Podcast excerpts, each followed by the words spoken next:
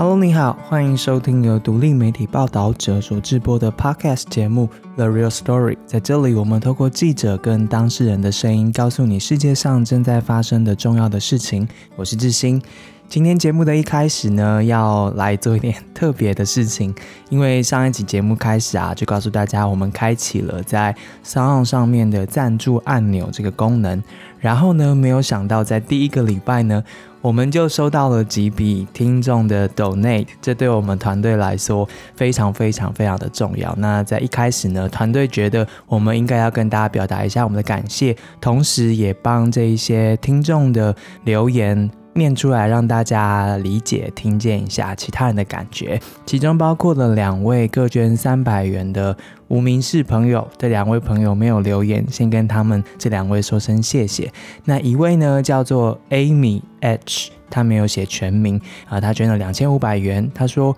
从报道者了解到很多过去没有关心到的社会现象及议题，你们很棒，加油！谢谢，还有一位无名氏，他捐了五百元。他说：“谢谢各位在疫情艰困之际持续追踪重要的议题，提供优质报道。Podcast 主持人刘志兴声音很好听，且每个提问都让听众更能贴近受访者欲表达的想法。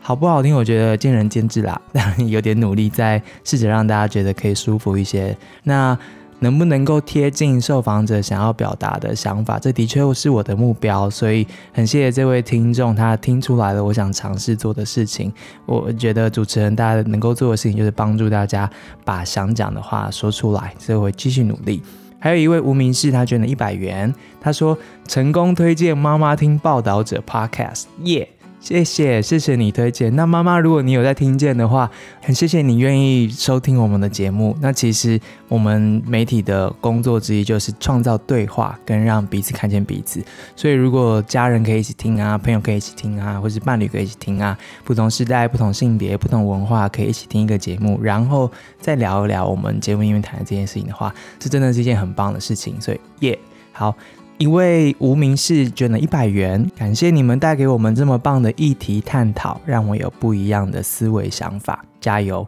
谢谢你帮我们加油。在这个时代，要提供不同的想法，其实需要很多的勇气跟做很多的功课。我们会持续做下去。最后一位，他叫做 C Momo，他的简称 ID 是这样，他捐了三百元。他说：“感谢报道者，不止努力写报道，也很用心将内容转录到声波上。希望报道者可以长长久久。的确，希望报道者可以长长久久。那其实要把原来的报道，或是说我们在意的议题，转化成声波。”呃，我们做了很多的功夫。其实之前有一位听众，他的留言让我很深刻啊。他说他其实搞不懂为什么报道者要做 podcast，因为要做声音的后置，这些其实是血汗的活，就是真的是要花很多的时间。尤其是我们要求精准，尤其是疫情的报道的时候，有一两个字需要修改的话，婉珍就要呃重新剪，或是我自己也要重新录。所以做一期节目真的真的不容易，但。我们也感受到了，其实透过声音是可以让重要的议题跟同事们的努力的心血，可以碰触到更多需要的人，让更多需要这些资讯的人，可以因为不同形式而接收到他们所期待的这样子好的故事内容跟报道。所以虽然很累呢，但我们目前 OK 啦，就是做了快要一年了，还还撑得住。但我们的确也希望长长久久，尤其在疫情之下，实在很艰难。所以很谢谢今天这总共一二三四五六七七笔的捐款，谢谢你们。我们在一开始开通之后就收到了你们的支持，让我们有点士气大振。那我们会继续努力哦。接下来是今天的节目，今天要带来这一集呢，是我跟我同事复年的对话。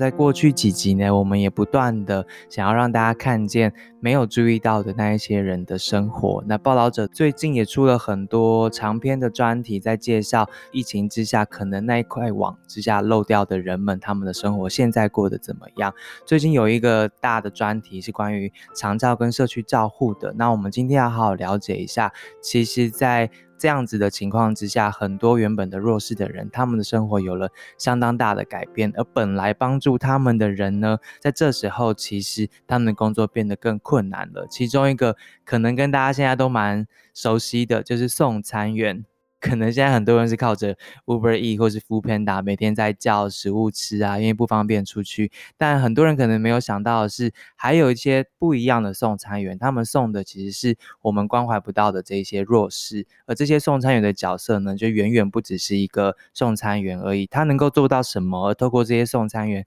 看到了社会上我们什么不知道的面相。今天要麻烦我们的同事傅年来帮我们介绍他做的最新的这个报道。Hello，富年你好。Hello，志兴，各位听众大家好。要不要跟大家 update 一下最近在忙哪一些题目？哦，最近就其实还蛮广泛的，主要都是绕着疫情受到影响的人们，因为大家可能在疫情当中，第一个想到就是说，哎，那呃，可能是确诊者或者是确诊者的家人。那可是其实除了 COVID-19 之外，生病的人依旧还是生病。那可能原本。呃，可能经济比较弱势或是比较贫困的一些族群，他们的处境都并没有因为疫情而做什么样的改善，反而是更加的往下掉。对，所以主要都是环绕在这一块方面来进行。最近傅年跟子午还有另外一同事慧珍三个人一起合力完成了一个关于长照在疫情之下的一个专题，然后用不同面向来关心，不管是社区照顾啊，还是长照制度上面一些因为疫情凸显出的漏洞。那傅年负责的这一篇其实是关于送餐的，对不对？可不可以帮我们介绍一下送餐这件事情是怎么进行的？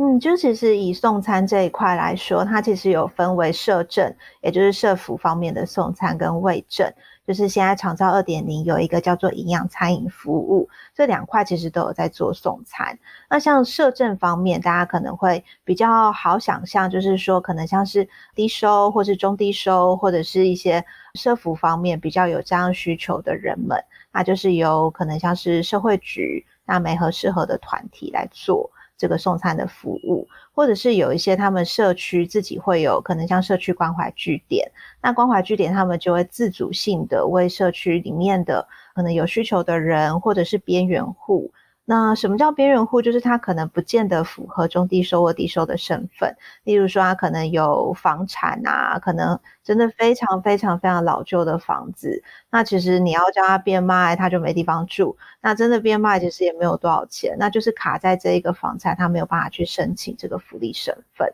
那就是来协助做这样子边缘户的送餐。那另外一块就是长照二点零的营养餐饮服务，那它其实规定就会稍微再严格一些。那它这个服务主要是针对失能者为主。那以长照二点零的规范，包括像六十五岁以上的失能的老人家，或者是失能的身心障碍者，或者是说五十岁以上的失智症患者，也都在这个送餐的范围之内。那假如是说你是失能独居，或者是说你其实有同住的家人，可是家人他其实也没有自理的能力。像其实我们这一趟也看到一些是可能是身心障碍的家长照顾身心障碍的子女，其实两位都没有自理的能力。大家可能想说，哎，那我没和一些物资啊、米啊、面啊这一些，那他们自己煮不就好了吗？可是其实有些人他是连。自己煮都是没有办法的，因为他可能就是卧床，或者是截肢，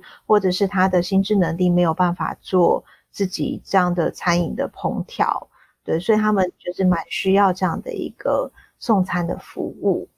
这样子的人比想象中多耶。嗯，其实很多，就是光以长照二点零营养餐饮服务的送餐族群来说，我看卫福部的统。亦是大概全台湾有将近一万七千人目前来使用这样子的服务。这一次我们的采访其实就是关注这一些没有办法自行备餐的这一些比较失能的族群，是谁在送餐给他们？然后呃，他们现在过得怎么样？其实文章里面提到，这送餐很多是社区据点啊，或是非营利组织。那疫情发生之后，他们的送餐是有受到影响，是吗？对，因为就其实现在疫情强调的就是要减少接触，所以大概有两方面的情况，一个是他们就完全停止了送餐，就是可能就改送一些代餐，例如像是麦片啊那种，就是可能冲个热水可以吃。或者是说他们改做无接触的送餐，就是例如说把这个餐点挂在门口的一个保温袋里面，那可能按个门铃，打个招呼，说，哎，那这个个案他今天呃有出来应门吗？那他的状况是不是好的？那可能隔个门交谈个两句，那没有接触的情况下，那送餐员就离开。对，主要是有这两个方面。那时候看到傅年做这个题目，脑袋中第一个问题就是，要怎么采访啊？就是因为他们的工作听起来其实蛮艰难的，要挨家挨户，然后现在疫情的关系嘛，然后有各种阻碍。这个采访是怎么开始的？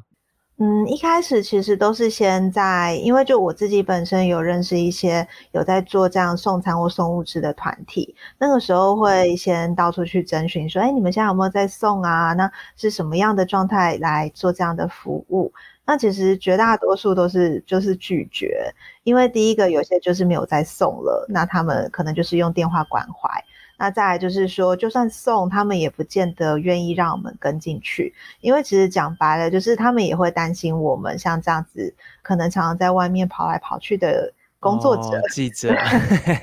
高危险群啦，对，就是高危险群。就其实他们会担心我们，那我们自己也会担心，到时候假如进到现场实境采访的情况。那最后真的是绕了很多个弯，那好不容易就是联络到台中有一个叫做福传慈行这一个社福的基金会，那他们是在当地做呃送餐，从九二一之后，他们其实就开始做这样的送餐服务。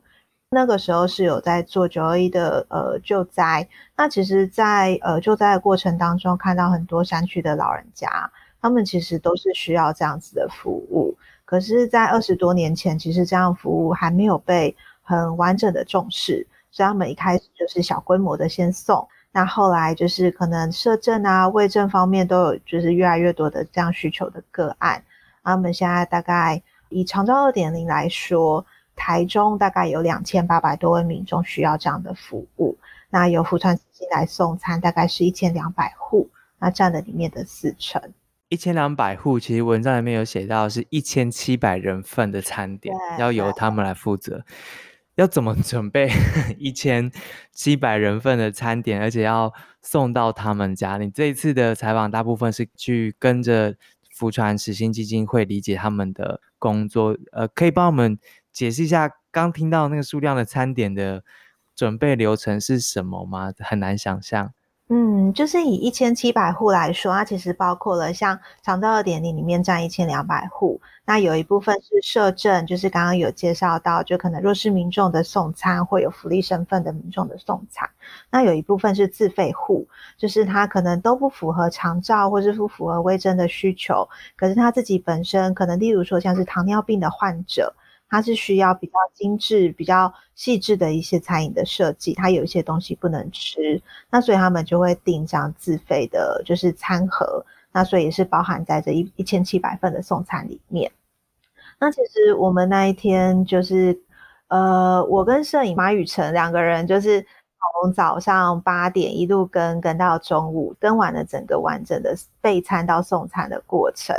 大概每天的备餐从早上六点就开始了。我们到的时候，他们已经做好前两个小时绝大多数的洗菜啊，或者是烹调啊，就可以看到他们在怎么样呃运用他们有一个可以煮五百人份的超级大锅子在那边，就是烹调餐点。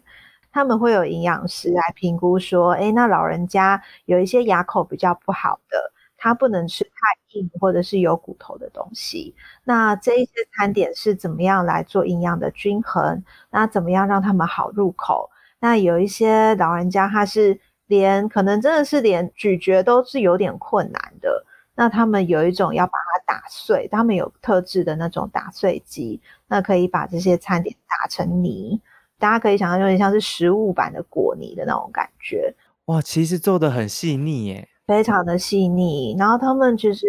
整个餐点的组合加一加，大概有一百多种的，就是组合的方式。对，那可能包括。冰餐啊，那或像有一些疾病，它是不能吃含碘的东西，例如像是海带。那或者是说有一些要求要低盐的饮食，可能医生的医嘱有要求，那他就不能有腌制的蔬菜，像是可能榨菜呀、菜脯啊、肉松这些东西都不可以装到他的餐盒里面。那有一些是需要可能像是低普林的饮食，那他就不可以吃香菇、紫菜、海带、笋干、豆腐这一些。天哪，这也太复杂了，难怪会有一百多种组合。对，就又要低盐又要低油，那他又是糖尿病饮食，所以就是其实我们在八点左右的时候抵达福川慈心的时候，可以看到他们就已经在装餐盒。他们的每一个餐盒上面都会贴一张纸条，那这个纸条就是这个人的姓名跟他吃的餐点对应的那个，我记得好像是代码还是反正就是会有写他的那个吃哪一种餐点。然后他们有一个很大的房间，那里面大概有蛮多位的哦，蛮多位工作人员，就是他们要逐一的按照这个餐盒上面贴的纸条，然后把适合个案吃的餐点把它装进去。刚刚听到的是早上六点开始工作，然后一直到那个八九点，第一道关卡就是备餐，把一千七百份，然后一百多种组合的餐点装好。装好之后，其实是第二关了，对不对？就是要把它送出去。对，然后他们就有一个送餐的电梯，就是把那个餐盒装到那个电梯里面，送到一楼。然后他们送餐来说，因为呃，富川慈心是送台中的山区、海区跟屯区，就几乎整个是大台中地区都有他们送餐的，就是路线。那总共三十多条，然后就要把这些便当，就是在一上面的代码，就是分到他们符合的路线的那个餐袋里面。骑摩托车吗？他们骑摩托车，对不对？对，骑摩托车。然后那一天有一个插曲，就是呃，其实当初在约访的时候，福灿慈心就跟我们强调，就是我们那一天要跟的是一个丰原的送餐路线，就在台中的丰原。然后他们不断提醒我们说，就是千万不要开车，因为很多他们送餐的巷子是呃汽车开不进去，或者是开得进去，可是没有地方停车的。所以就是，其实他们绝大多数，除非是送可能像是山区或者是海区这样幅员真的很辽阔，或者是地形不适合骑摩托车的地方，要么其实他们绝大多数都是透过呃骑摩托车的方式送餐。那你跟摄影就两个人骑一台摩托车跟着哦？对，我们就在丰原车站外面租了一辆摩托车。然后重点是那一天，因为是下了很大的雨，就是而且是下雨，天呐！对，就是我们就真的骑出来，路面上都是因为强降雨积水的一个状态，所以立刻就体验到了送餐员那种风雨无阻 要送餐。因为我们其实大概骑了十几分钟到福川之心的时候，我们整个裤子跟鞋子全部都是就是泡水的一个状态。可是他送餐是要送九点半，要一直送到中午，哎。对他们有一个要求，就是十二点半之前一定要把所有的餐盒都送到长辈的手中，因为其实对很多长辈来说，就是这个送餐员真的不只是送一个餐盒，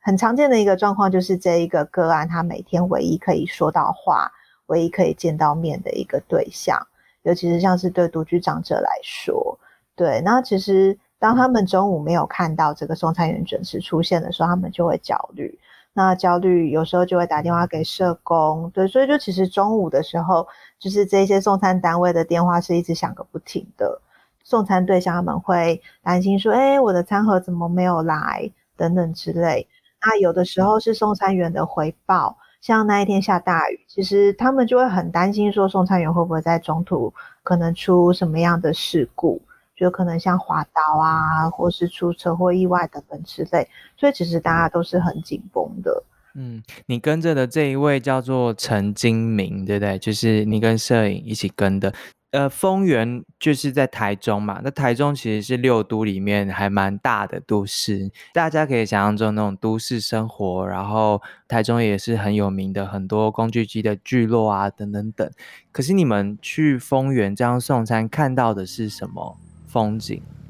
嗯，应该是说，像大家可能想到送餐，往往会联想到说，哎，那是不是都是送到很偏乡、很不方便？那可能周边都没有店家的地方。可是，其实我们这一次跟丰原的这条路线啊，很热闹哎。就是我们第一站就是去当地一个小菜市场，呃，就是金明大哥他就是送到市场的二楼。那市场的二楼，他们是几位老人家，就真的是。有点像瓜居在一个真的是有一点乱，那有一点老旧的一个空间里面。那这一个送餐的个案，他是行动不便，要坐轮椅的。那他那个空间完全没有任何的无障碍设施，那又有一个很陡的楼梯衔接一楼跟二楼，所以其实他真的是蛮辛苦，就是手脚并用这样上下楼梯，然后再坐着轮椅。只要他要出去买东西的话，会蛮辛苦的。对，那其实送这一餐。说实在，就是这一位个案，他每天吃最正常也最均衡的一餐。对，因为要不然，其实听到蛮多送餐员会分享，很多个案在接受送餐服务之前，真的是可能不太有经济能力去自己准备自己的餐点。那有一些是老人家他很节省，那他会可能煮一餐，可能炖肉或者是炖个什么大锅菜，也不一定有肉啦。对，就是可能反复吃个一个礼拜，不断不断不断的在加热。那也有听到，就是有些是靠罐头在生存。那其实吃久了，那老人家眼睛不好，看不到上面都已经发霉了，他还是照样挖起来这样子配着饭这样吃。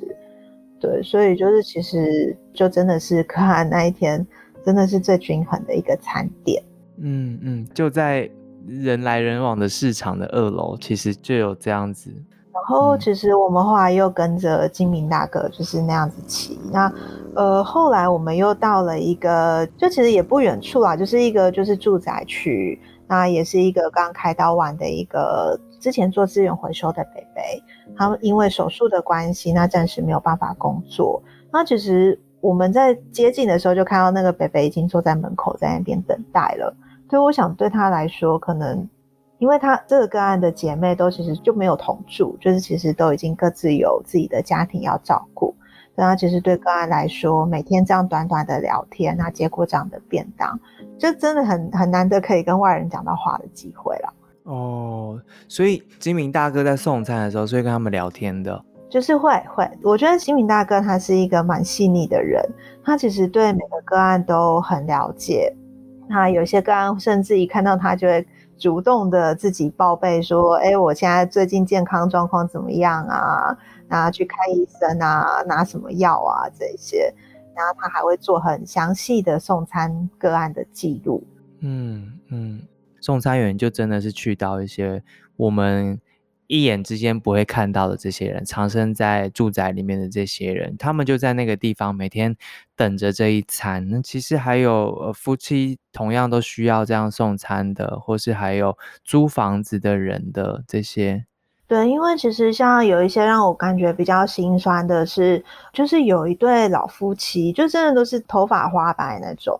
呃，太太已经失智了，那先生就就年纪也非常的大。那有时候先生偶尔也是要出门嘛，那出门的时候就只要把太太反锁在家里面，那因为怕太太只要失智走出去的话可能会走丢。那可是他中午的时候一定会就是不管去哪里一定都会回来，就是帮太太开门，然后拿送餐员送的挂在门口的那个便当，那夫妻两个人一起吃。对，那有一些是就其实外观看起来就是很普通的那种透天的民宅，可是那个门一开，你可以看到里面。就是用那种薄的那个木板隔很多的雅房，那里面都是住，就是也是年纪大的老人家，因为那一边租金便宜。那虽然环境真的不是很好，因为很多人挤在这种，就感觉其实就真的就是违建的的那个空间里面，那也没有窗户，可是因为就是便宜，所以很多老人家就是住在这里面。啊，有一些是。可能母子同住，可是儿子虽然有工作能力，可是也生病了。那这段疫情期间，找要找什么样的工作，也更加的困难。所以，也是靠这样的便当来生活。其实这样描述的，只是我们跟着的。丰原路线三十几条路线中的其中一条，然后其中一位送餐员他送的一个上午所看见的东西，那其实他一个人就送了二十几个便当，所以刚刚我们陆续谈到几个个案的情况，要记得这是在疫情之下做这件事情的，所以其实我蛮好奇的，送餐员他自己做什么样的防护措施吗？或是说他在跟这些人接触的时候，你的观察是什么？那其实以现在送餐来讲，虽然像大家可能平常叫外送，现在都是推广那种无接触送餐嘛，可能都是放在一个定点再去取。那可是对他们来说，很多个案是不适合做这样子无接触送餐的。也有听到一些送餐员分享到，有一些个案，因为他可能呃生病的关系，他双手是萎缩的。那你可能便当送过去，便当都会用橡皮筋固定嘛，他连打开橡皮筋的力气都没有，所以就是送餐员要把便当拿进去，然后帮他把这个橡皮筋打开，让他比较方便使用。然后或者是有一些是可能截肢的个案，他平常活动的范围就是他那一张床跟床旁边的厕所，或者是床旁边的一个，他可能像是尿壶啊等等之类的一个。所以就是你要叫他起来，然后到门口去拿餐点也是不可能的事情。就是他也是要把他这个便当拿进去，然后帮他打开。就其实送餐员虽然送那么久了，他们其实在描述的时候也都会讲到，就是说有些事情是真的是很难想象的。那有时候就是一个很很寻常的社区，可是走到底的时候，就是那种风景就是骤变，就是变成。低矮潮湿的那种，也是破旧的房屋，然后住很多老人家。那这些老人家甚至没有自己的室内电话，那几户老人家里面只有唯一一个，他是有装室内电话。所以，假如像社工或者是有人有急事想要找这一群人的话，只好打电话给那一个有唯一有室内电话的人，然后再请他帮忙再去找人。就几乎每一个送餐员都有。可能到了案家之后，发现个案跌倒在地，有些是甚至已经就是因为跌倒真的是爬不起来，那就是浸在自己的排泄物里面，就是对啊，就真的是蛮心酸的一个情况。那甚至也是有可能天气比较冷，有一个个案他是就是有点像是刚维持起床那样的姿势，那坐着在床上不动，那两只手是往前伸，他想说，哎，那是刚起床吗？可是。一接近一看，他已经断气了，他就变成了发现这个个案死亡的第一个人。这个金明大哥，就是你跟着的这个送餐员，其实自己也六十八岁了。他是退休的一个印刷厂的老板，然后下来做这件事情，然后一做做九年，从五十九岁做到六十八岁。对对，他是形容自己比较早退休啦。因为其实很多送餐人都说，他们一开始只是想要找事情做，就是退休之后要有新的生活重心嘛。那可是送一送，发现哎，他觉得这件事情真的非常的重要，所以就一直一直做下去。那其实像福传慈心来说，因为像刚刚介绍到这些个案，绝对不可能一天没有东西吃，所以其实像一些比较大规模的一些送餐单位。他们送的人比较多的，他们会尽量聘雇呃正职的送餐员，或者是可能用班型的方式请兼职的送餐员来送餐。因为志工毕竟没有强制力，那假如说他今天临时要请假，那要从哪里去调派人手，其实会比较辛苦。对，所以他们会请正职的送餐员。那金明大哥他是兼职的送餐员。对啊，其实文章里面不只是金明大哥，还有其他送餐员的故事。我看有人就是送餐的时候，然后问了个案说：“你还好吗？”然后对方就开始哭了。又或者是会看见很多很孤单的人，然后他们成为每一天唯一可以说话的对象。那这一次其实不只是采访福传慈心，然后也有其他社区关怀的或是不同的机构的在台湾各地做这样的事情。其实这时候要关注这个议题，是因为。像刚刚听到的那种工作啊，如此的重要，然后如此的繁重，但在疫情之下，其实又有风险。可是我们发现的事情是，大家在面对疫情的时候，他们的工作其实是岌岌可危的，是不是？就是在资源上面，或是说因为疫情的影响上面，这让他们的工作都非常的困难。可不可以帮我们普遍的介绍一下，从不同的这样的机构身上，看见这样的服务为什么会出现难以持续下去的一些原因呢？呃，因为像是以再回归到长照二点零的营养餐食的补助这一块，因为其实它呃有点像是所谓的奖助性质，就是去奖励你做这一件事，就变成说其实有很大一部分的款项是要由呃送餐机构自己去募款。那其实以长照二点零的规定来说，它其实补的就是送餐员每一趟一百块的，就是这个是油钱含误餐费。这个一趟不是说只送一户哦，就是不是像大家可能平常在叫，可能像送餐平台的服务的时候计一次服务费，不是，他是送二十几个人、三十几个人，叫做一趟。那假如是偏远地区，他会再帮你加二十块，也就是说你这样送一趟是一百二。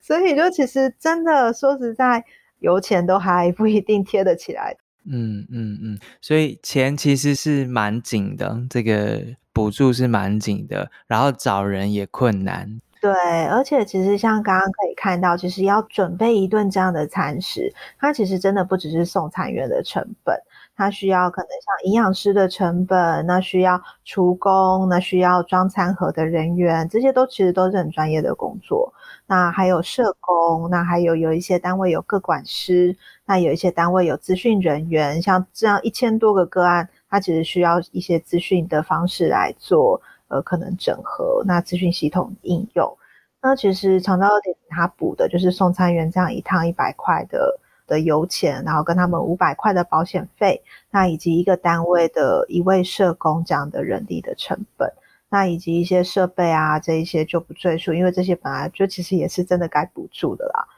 对他们来说，人力的成本一直都是很吃紧的，非常沉重。对，因为要成就这一顿餐，真的需要的人太多了。嗯嗯嗯，长照二零的政策其实也是。这几年才开始，然后慢慢的推出来的，所以其实这个资源要投放在哪边，然后各式各样的需求要怎么样去满足，其实它就是一个需要不断调整的一个政策跟服务，因为其实。我们也陆续报道过很多啦，也会一些日照中心的医疗体系里面的关于长照二点零的这样子的政策跟服务等等。其实这一次我们关怀到的是这一些在家里面的，然后需要被送餐的这一些可能是弱势的、失能的或是中低收入户，他们透过供餐服务，每一天他们怎么样使用这项服务，然后这项服务扮演的一个角色是什么？其实报道写得很细致。那大家会会好奇说，为什么听起来这么重要的服务，然后会出现人力啊资源上面的问题？其实，呃，妇女也是有问到官方的说法，就是他们的观察是什么？他们觉得为什么这样子的资源是没有办法短期之内的增加呢？对，因为他们主要其实，呃，以官方的角度来看，它就是一个奖助的性质，就是我奖励你做这一件事。那其实有一部分的募款的，呃，所谓的义务是要由单位自己来承担。那其实也有公部门会觉得说，哎，那有些单位甚至不用跟我申请这个款项啊，那光募款就可以 cover 掉所有全部的支出。那可是我觉得，以我自己来看，其实。我觉得台湾有一个很奇妙的一个现象，就是你在做助人工作的时候，人家都觉得你做这一件事情很重要，可能他都愿意给你少少的资源，他就觉得说，哎，那你是好心呐，那你很热情呐。所以我觉得，真的，其实你做这一件事情，助人工作或是可能公益的服务，不代表你要去燃烧自己去成就这件事情。你首先要让自己先活下来，活得好，那你才有力气再去帮助别人，不是吗？就其实，在整个制度的设计上，常常忽略了这一件事。那变得说，送餐单位第一个就是花很多心力在募款，那第二个就是他们可能有做一些其他的，呃，可能像是他们自己的，呃，我听说有一些可能做，嗯，制造中心，或者是做可能像是做一些长照的住宿式机构的服务。那这一些有多余的营收，他们再去填补这一块。就是送餐这个亏欠的这一件事情，对我觉得其实不应该是这样子的。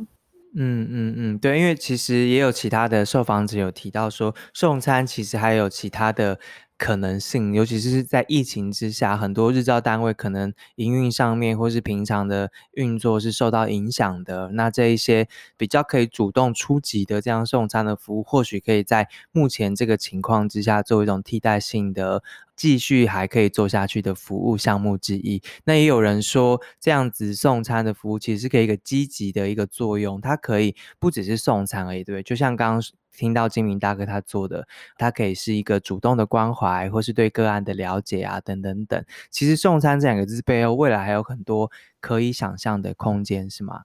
对，因为其实就以呃可能预防胜于治疗这个俗语来说好了，其实老人家他每天吃到这些健康的食物，那有人关怀，那他可以在地安老，那其实可能在年纪再长一点，就不用再多花更多的成本去住院啊，去洗肾啊，或者是住到他可能不一定负担得起的一些可能住宿型的单位里面。对啊，可是其实。台湾的长照政策，它其实都是比较长期向制造中心跟医疗体系来倾斜的。那可是送餐这一项，真的是预防胜于治疗的措施，那反而没有那么被重视。嗯嗯嗯。最后想问一下傅年，你在访完之后跟在访之前，你自己有什么觉得意外的地方吗？